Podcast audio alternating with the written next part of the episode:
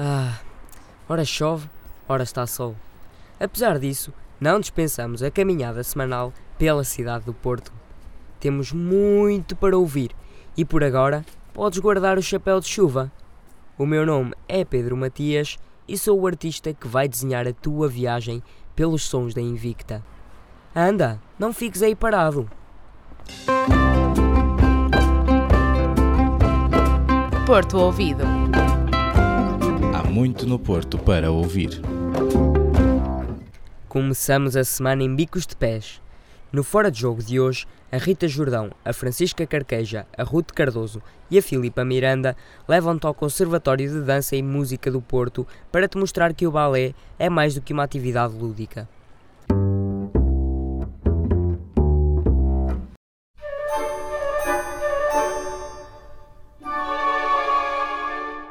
Palco para os bailarinos. O Conservatório de Dança e Música do Porto abriu em abril do ano passado. Jacinta Estima é professora de balé e conta o que sempre quis ensinar através da modalidade. O meu objetivo sempre foi formar bailarinos a sério e não aquele balé lúdico de um examezinho no final do ano e o espetáculo para os pais e que depois as pessoas se fartam e saem. Não, era puxar por eles a sério, criar, ter um programa uh, de alto rendimento a sério.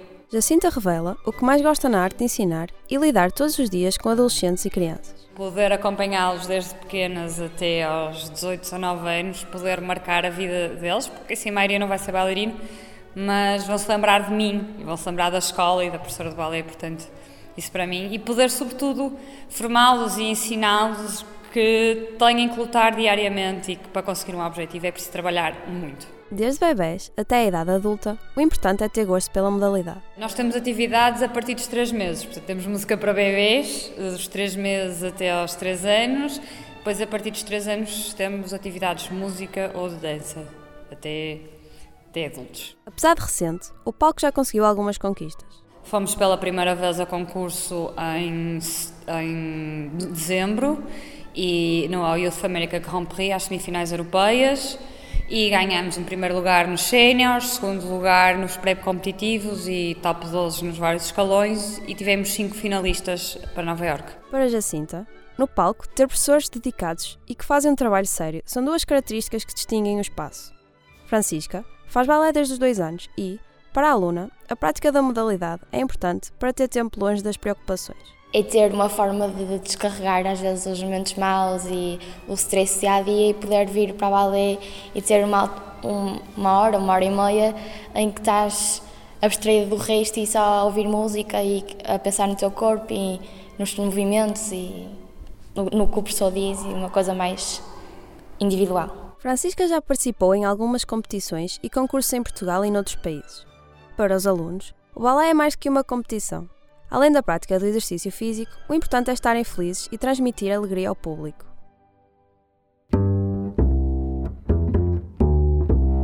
Pousamos o tutu e vamos ao nosso próximo destino. Caminhando pela Rua dos Bragas, chegamos ao Early Café. O João Coraceiro, a Rafaela Lobo, a Marta Monteirinho e a Júlia Pedrosa acompanham-te e mostram-te o que era antigamente aqui.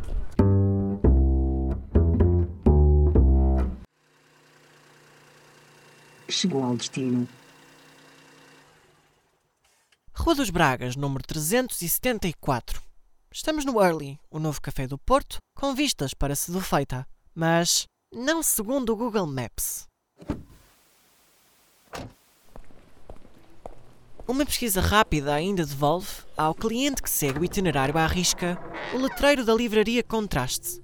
Patrícia Souza, que com o irmão é proprietária do Early, Conta-nos mais sobre o que existiu antigamente aqui. A Livraria Contraste eh, é uma livraria icónica nesta zona, foi das primeiras livrarias do Porto Uh, com livros técnicos e livros de romance e, e a panóplia toda uh, necessária para os estudantes, por causa da universidade estar aqui também nesta zona. Todas as pessoas que fizeram carreira académica, desde professores a alunos, lembravam-se deste espaço. A montra pode já não estar repleta de livros, mas dentro preservou-se a essência do espaço. Quem antes frequentava a livraria depara-se agora com um lugar modernizado que respeitou os elementos que importam. Ele era efetivamente assim, as paredes eram de madeira, o chão era de marmorito, nós apenas substituímos os materiais por materiais mais modernos e, e em bom estado, mas mantivemos o mesmo. Inclusive é curioso ver a sensação das pessoas quando entravam aqui assim: ah, mas o balcão era mesmo aqui também, onde está o balcão de café agora. E, e depois a, a possibilidade que as pessoas têm de trespassar aquilo que era a limite delas e virem para esta parte de trás, onde nos encontramos agora, que era o cofre.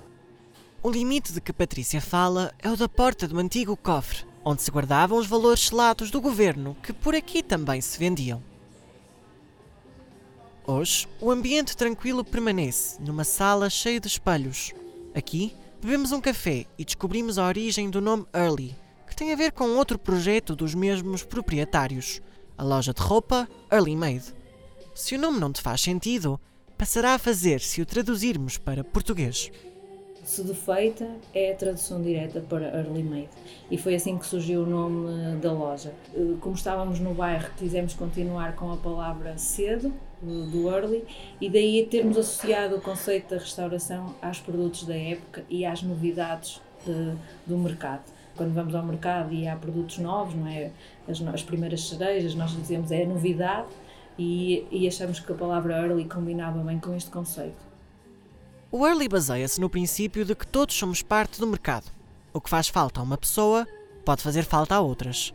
Por isso, para os irmãos Souza, que também pertencem a esta comunidade, o early é o resultado de um conjunto vasto de experiências que viveram. Tudo isto foi criado um bocadinho à imagem de todas as nossas vivências até àquela altura e o que é que eu, como cliente, gostaria de ter. A comida que eu faço aqui é a comida que eu faço em casa. E se quiseres provar essa comida, a Patrícia até te deixa uma sugestão de brunch, só para abrir o apetite. Eu pediria um sumo do dia, um cappuccino, uns ovos uh, mexidos com acompanhamento à escolha, ou o nosso tomate com ricota que é maravilhoso, uma fatia de bolo do dia, um iogurte. Ficaste com fome? O Early está aberto todos os dias para te receber. Aqui nunca é cedo para provar a comida doce, num lugar de antigamente. Até ao próximo Antigamente daqui.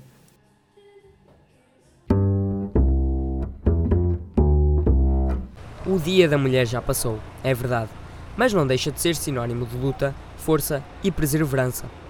Vamos à boleia com a Karina Lopes, a Mariana Marques, a Salomé Santos e a Inês Pereira para saber o que os portuenses acham da importância do Dia da Mulher.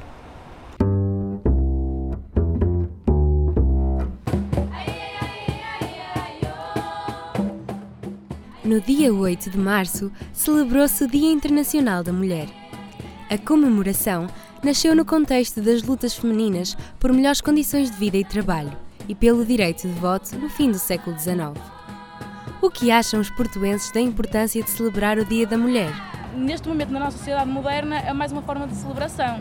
É o nosso dia, é valorizado por isso. É o dia em que nós somos um bocadinho mais acarinhadas, porque devemos ser todos os dias. Nego um bocadinho essa ideia de.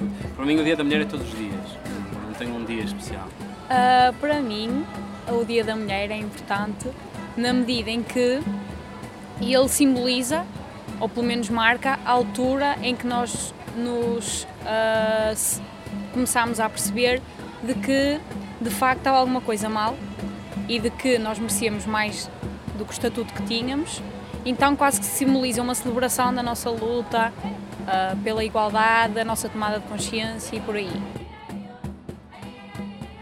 Feminismo é nos dias de hoje um conceito polémico, considerado uma questão de igualdade por alguns, mas encarado como extremismo para outros.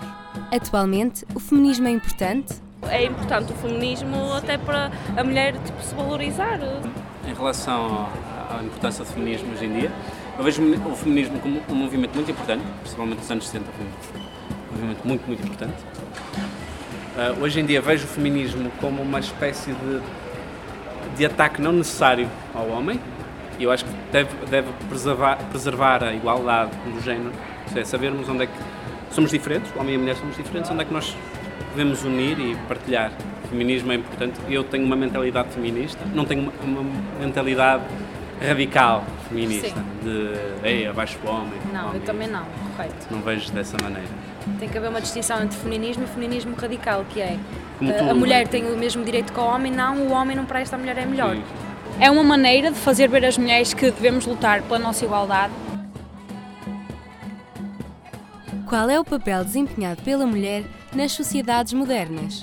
É valorizar-se cada vez mais, porque tendo em conta, se compararmos com, com os séculos passados, a mulher era super inferiorizada e acho que atualmente a mulher consegue se valorizar e consegue estar em níveis uh, como o homem está. Ao nível legal ganhamos cada vez mais valor, ganhamos cada vez mais valorização. Infelizmente, a nível global isso não, não se verifica.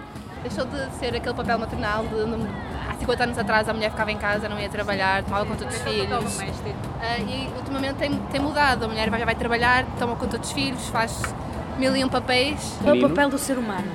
Essa é a grande questão. Sabemos que o Dia da Mulher é todos os dias. Porém, a luta das mulheres deve ser celebrada para nunca nos esquecermos do longo caminho que ainda há para percorrer.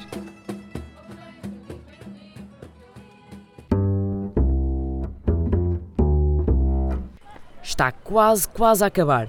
Eu sei que tens que ir vergar a mola. Prometo que não demora muito mais. O quê? Não sabes o que é vergar a mola? O Tiago Serra Cunha, a Ana Rita Garcia, a Amanda Ribeiro e a Jéssica Roque explicam-te o que é em mais um português.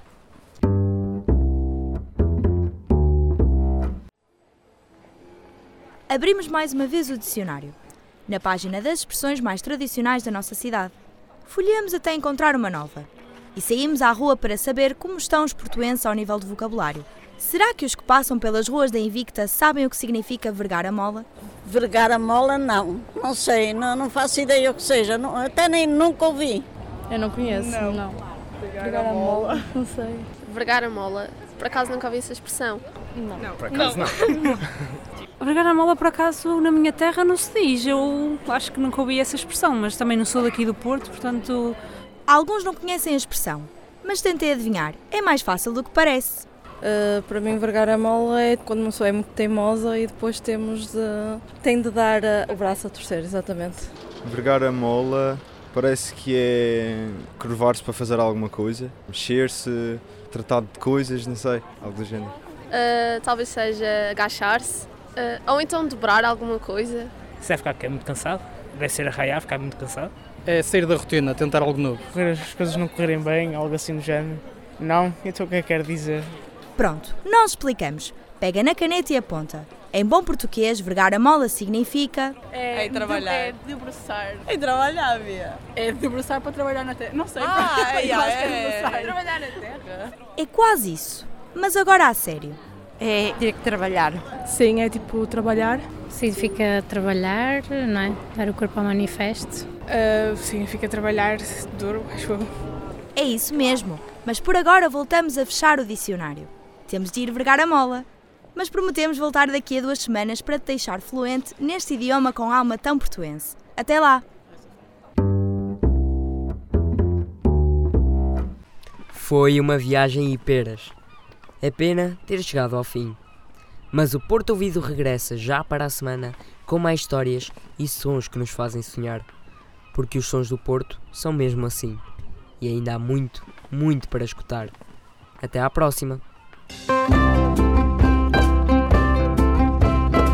Porto Ouvido. Há muito no Porto para ouvir.